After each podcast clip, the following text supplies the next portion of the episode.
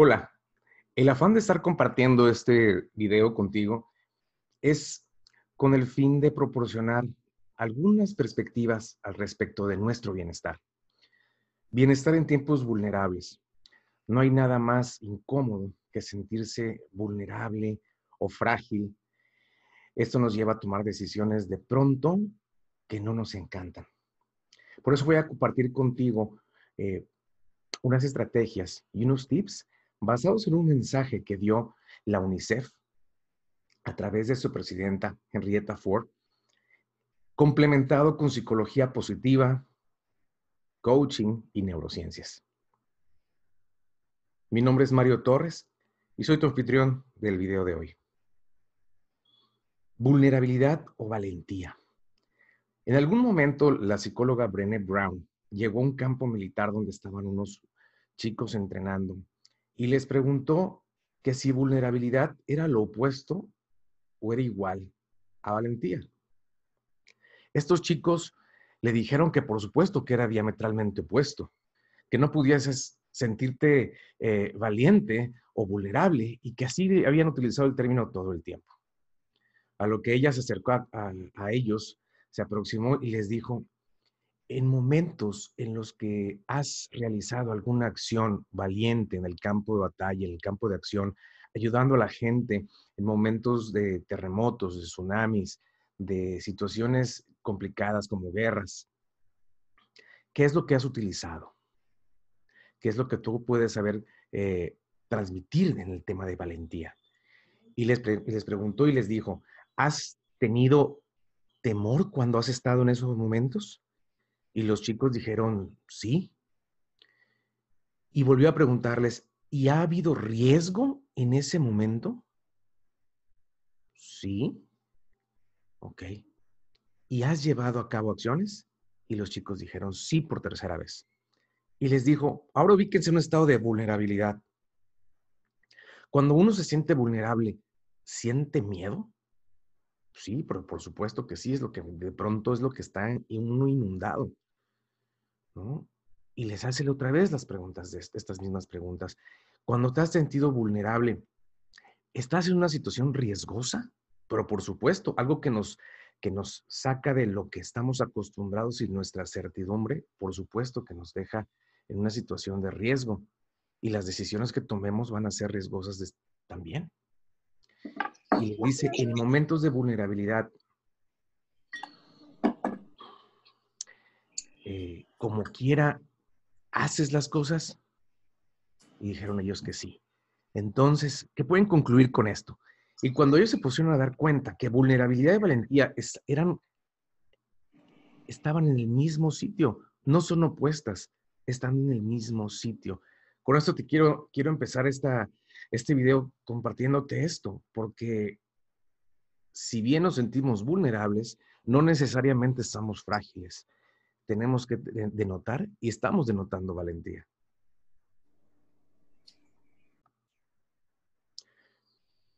Y tomando en cuenta estos dos puntos, vulnerabilidad o valentía, para que vayamos identificándolos y utilizándolos de esta manera.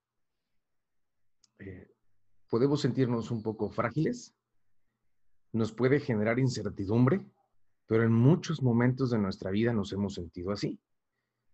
Piensa en aquellos momentos en los que esta certidumbre se ha visto coartada porque eres la, es la primera vez que haces algo, como cuando te has cambiado de casa, cuando te has cambiado de ciudad y llegas a un lugar nuevo en el que no conoces a nadie, no te conocen y estás empezando, híjoles, muchas veces desde cero.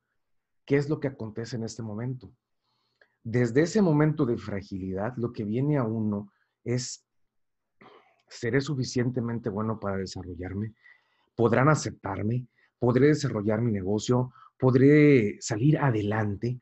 Y ese salir adelante es el tema que de pronto en el tema económico o el tema familiar incluso también nos pega muy fuerte.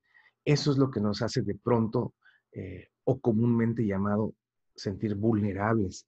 Pero de ahí, de esa vulnerabilidad, es de donde se saca esa valentía también en la que sí es cierto tenemos miedo, sí es cierto sentimos es ante una situación de riesgo, pero como quiera tomamos decisiones y avanzamos. Ubica todos estos momentos en los que te has sentido vulnerable, frágil y que has tenido incertidumbre, ¿cómo has salido adelante?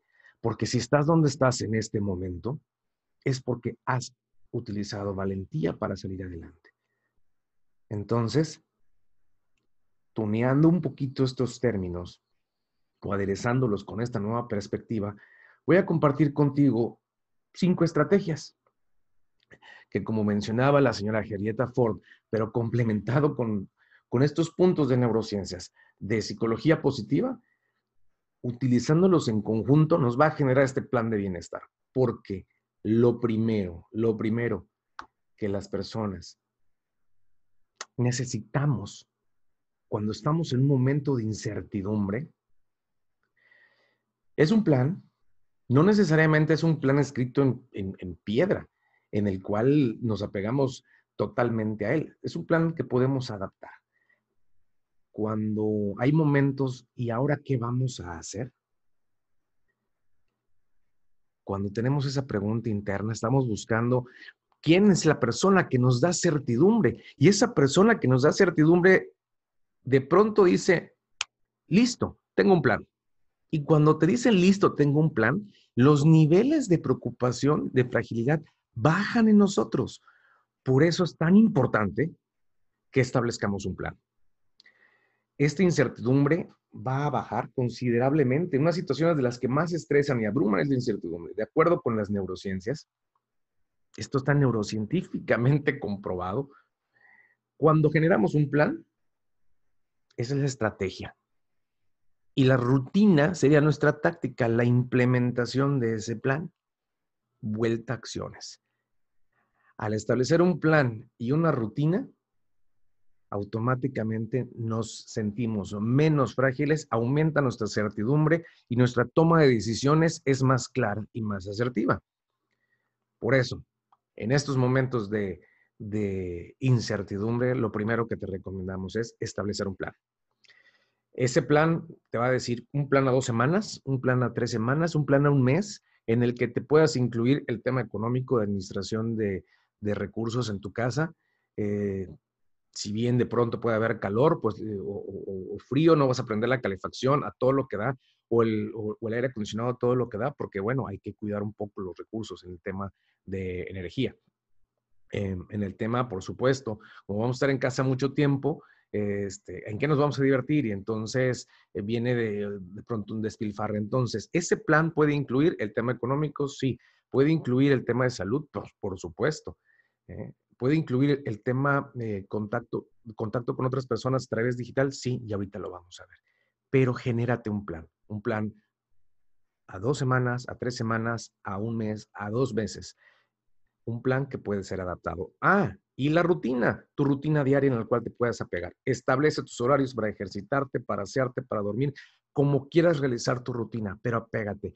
Ese apego a una rutina que se apega a un plan va a aumentar la certidumbre, porque no es la circunstancia la que va a determinar nuestros resultados, va a ser lo que tengamos en la mente, nuestro pensamiento, nuestro set of mind, en lo que nosotros establezcamos ese canal de nuestra mente, es lo que nos va a permitir actuar con mayor certidumbre.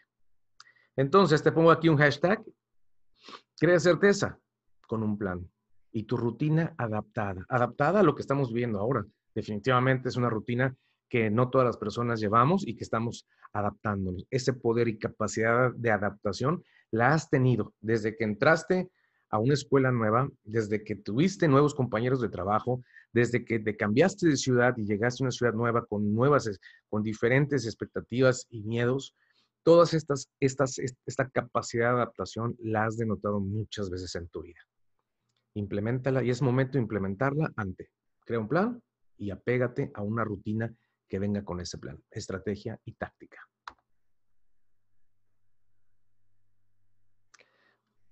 El segundo punto, muy importante, a pesar de que en este momento nos están llamando y la invitación es a mantener esta distancia eh, con las demás personas, es sumamente importante y recientemente demostrado que es una necesidad fisiológica como comer, como dormir, como ir al baño, el contacto social.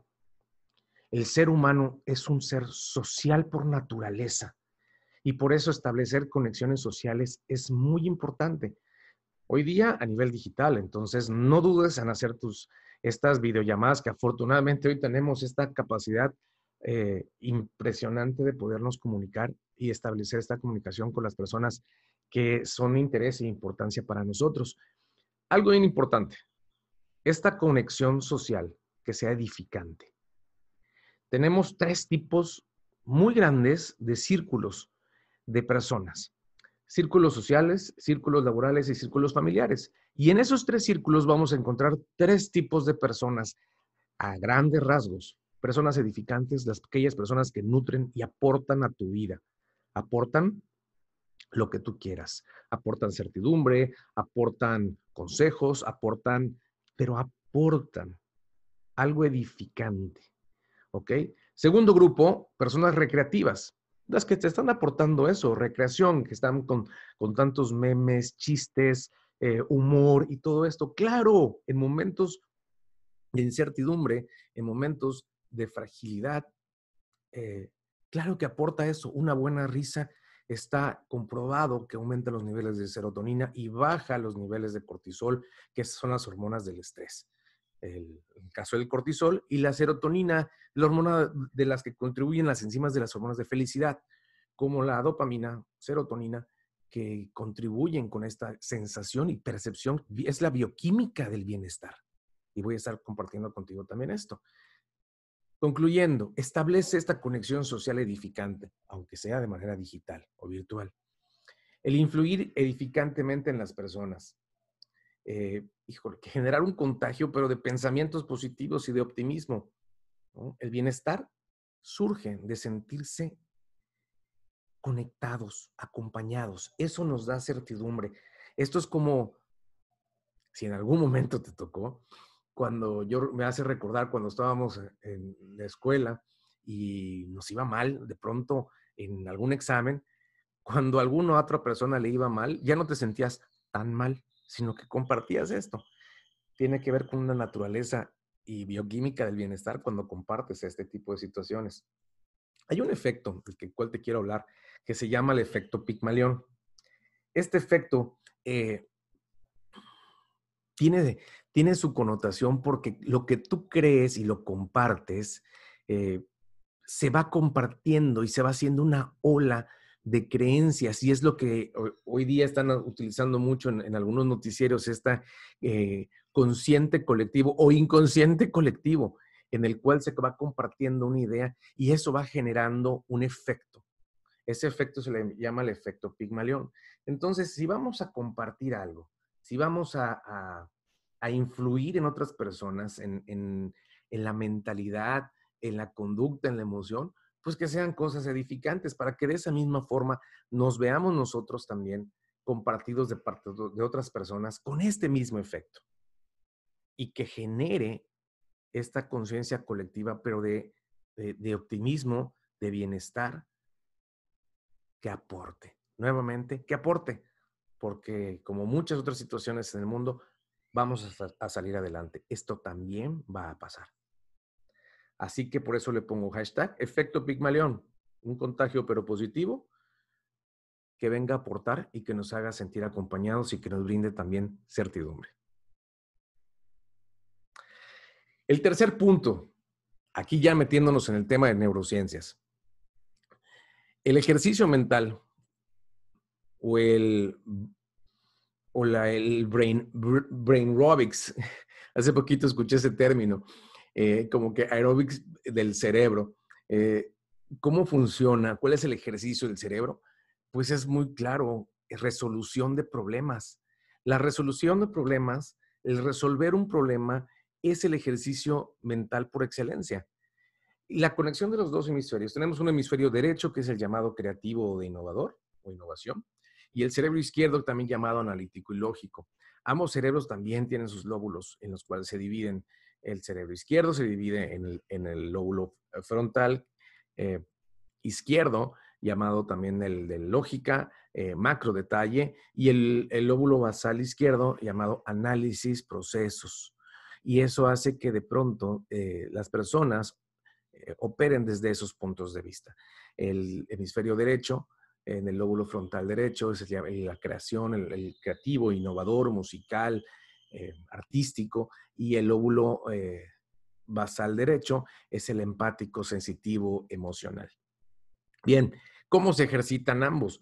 La resolución de problemas, la, puesta en perspectivas, retar a la mente a través de, estos ejercicios que, que pongan a trabajar a la mente al momento de resolver. Entonces, desde un acertijo, desde mandalas, desde música, todo lo que contribuya a la activación de los procesos lógicos, creativos, empáticos o analíticos, todo lo que contribuya al ejercicio dentro de estos procesos, en estos cuatro puntos, va a aumentar eh, esta conexión de los dos hemisferios y va a mantener esta parte de salud mental si hablamos de sanidad mental para estos momentos de fragilidad, la necesitamos.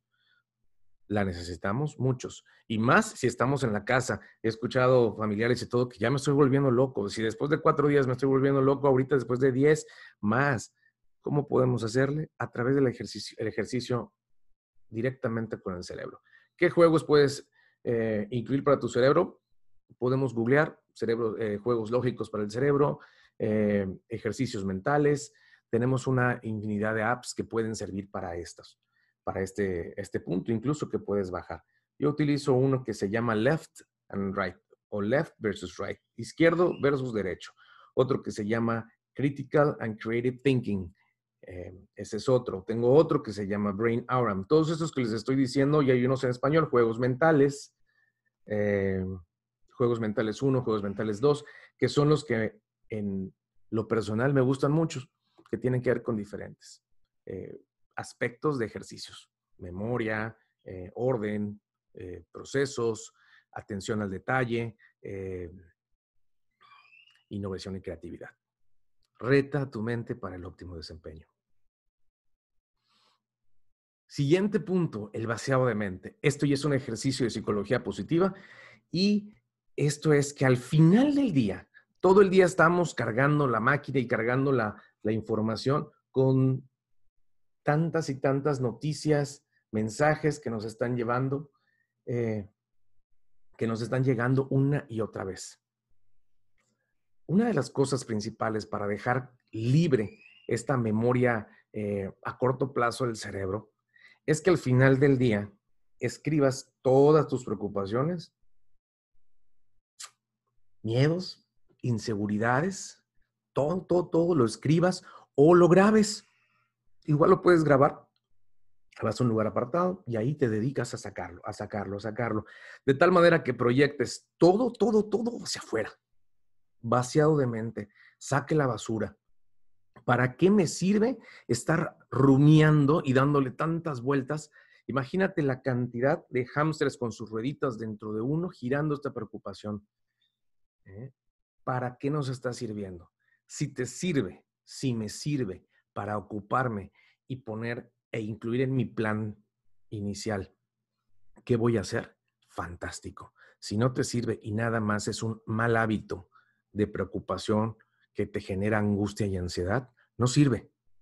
Nada más te genera cortisol y ese cortisol, eh, esta hormona del estrés, lo único que te va a causar es colitis, es gastritis, eh, es una baja en tu sistema inmunológico, algo que no necesitamos el día de hoy.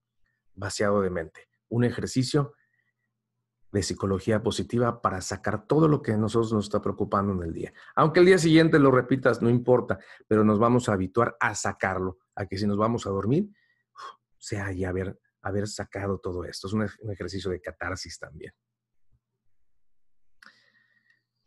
Y ya para concluir, este plan de bienestar en tiempos de vulnerabilidad. El enfoque integral en tres partes. Este enfoque integral, pues bueno, como dice su nombre, em, para empezar, está diseñado para estimular el sistema inmune, mental y emocional. Influye directamente sobre esto. Em, y tiene tres partes. Un sistema inmune, mental y emocional es aquel sistema que nos previene de todas estas infecciones y virus de pesimismo o infecciones de negatividad que puedan estar girando y que están girando con este miedo generalizado que hay actualmente. Entonces, empezamos con el primero, una activación física. No necesariamente tiene que ser de alto impacto, que te eh, vayas al CrossFit o, que hagas CrossFit en el patio de tu casa o en tu baño, lo que sea. Actívate físicamente. Hay una máxima que es excelente, que dice, em, cambia tu fisiología y va a cambiar tu emoción. En un momento que estás, por ejemplo, muy enojado, si en ese momento haces cinco agachadillas, si en ese momento te vas, tomas agua y haces cinco agachadillas, o cambias la fisiología del momento. Pero si estás en este momento enojado y estás en una silla, estás buscando en qué momento sale, el cuerpo naturalmente está buscando de qué manera expulsa esa energía que se está generando a nivel interior. O si estás de una manera triste y estás en un sofá y entonces te tapas y entonces, pues menos, menos se va a salir de ese estado. Porque si te acuerdas de las leyes, la ley de la inercia, tiene que haber un estímulo, un empuje inicial que te saque de un estado de velocidad cero, de un estado de inercia, de, no movimiento a un, a un movimiento. Aún necesitamos este empuje, empuje inicial para entonces estar generando esta inercia. Así que activémonos físicamente. Lo mínimo que sea, por mínimo que sea, ¿qué sería lo mínimo que pudieses hacer? Dos o tres veces al día.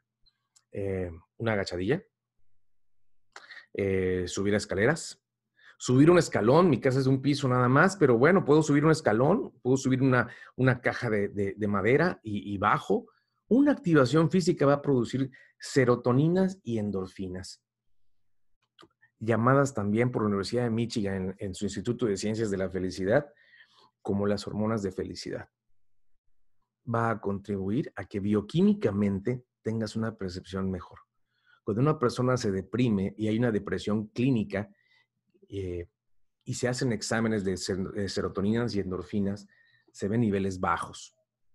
Por eso algunos eh, antidepresivos contienen esta, eh, una sustancia que aumenta esos niveles o nivela esos niveles para que te saque de esa, de, esa, de esa, condición depresiva.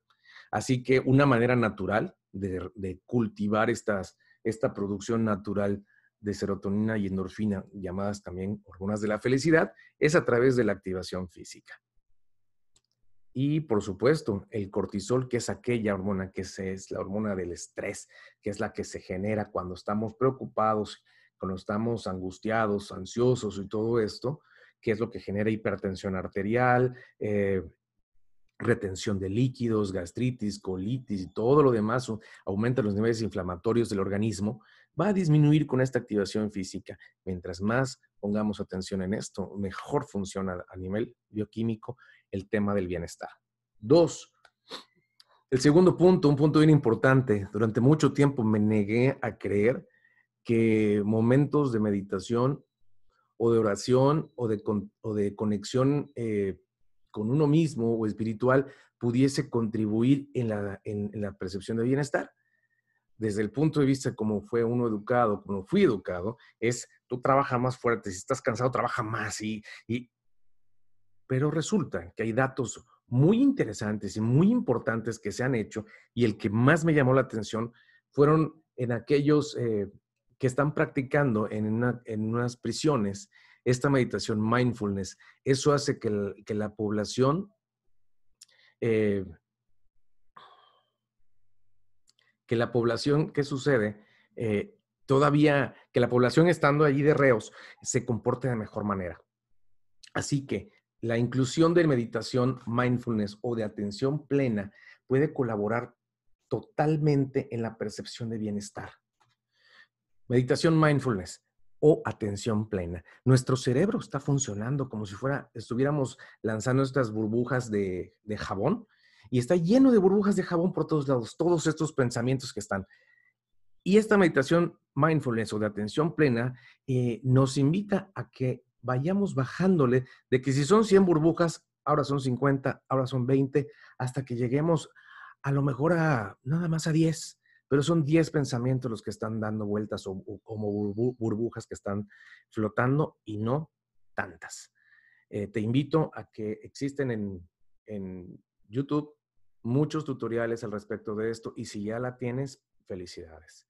Esto contribuye a habituar a la mente a estar tranquilo. Estamos habituados, malamente estamos mal habituados al estrés, al estar con mil cosas a la vez, al multitasking, que estar tranquilos. Y en tiempos en los que la situación, hay un miedo generalizado, eh, en miedos de, alta preocupación, el estar tranquilos es un hábito que pudiese colaborarnos muchísimo en la percepción de bienestar. Y por último, otro ejercicio de psicología positiva, nuevamente demostrado, y a mí me encanta que, que, esto tenga un sustento, un sustento científico, un diario de gratitud. Eh, el Instituto de Ciencias de la Felicidad de la Universidad de Michigan y también en, en Monterrey eh, vieron que la percepción de bienestar de las personas que todos los días tienen y hacen un diario de gratitud es un 70% mayor a las personas que no lo tienen. Entonces, si combinamos dos ejercicios, el del punto anterior, que es el vaciado de mente, y lo combinamos con un diario de gratitud, tres cosas que puedas incluir, tres cosas diariamente de las cuales estés agradecido, agradecida, van a aportarte percepción de bienestar interior. ¿Qué le saqué a este día? ¿De qué sí estoy agradecido? Ah, estoy agradecido por mi familia, estoy agradecido por las amistades, por las personas que he encontrado, por lo que he encontrado en mí al respecto de este tema. Estoy agradecido por esta vulnerabilidad que me ha generado conciencia, que me ha generado reflexión, pero que sobre todo que me ha, que me ha impulsado a, hacer, a realizar acciones diferentes. Y con esto estamos aterrizando con este plan, con este plan de bienestar en tiempos de vulnerabilidad. Por eso te pongo hashtag plan de bienestar que tiene que ver con psicología positiva. Ha sido un gusto estar compartiendo contigo estos puntos que los estoy llevando a cabo con cada uno de los miembros de mi familia. Unos con más apego que otros, la verdad. Pero después de preguntarles, ¿qué sientes?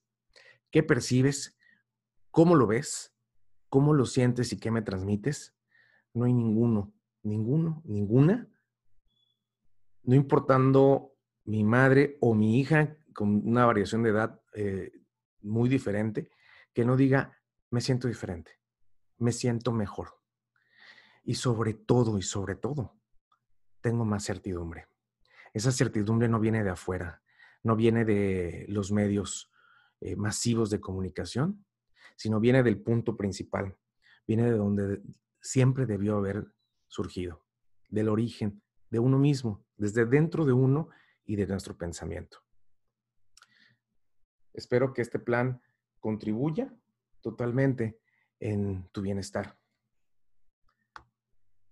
Ha sido un gusto estar contigo. Mi nombre es Mario Torres y estoy para servirte.